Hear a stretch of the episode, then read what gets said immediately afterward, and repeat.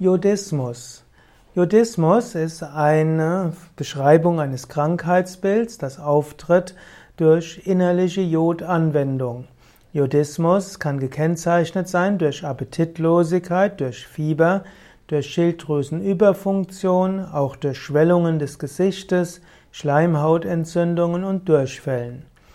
Jod ist ein wichtiges Spurenelement. Zu wenig Jod kann zu Kopf- und Schilddrüsenproblemen führen, aber der Mensch kann auch allergisch auf Jodanwendung reagieren und Übermaß Jod kann auch zu Schwierigkeiten kommen.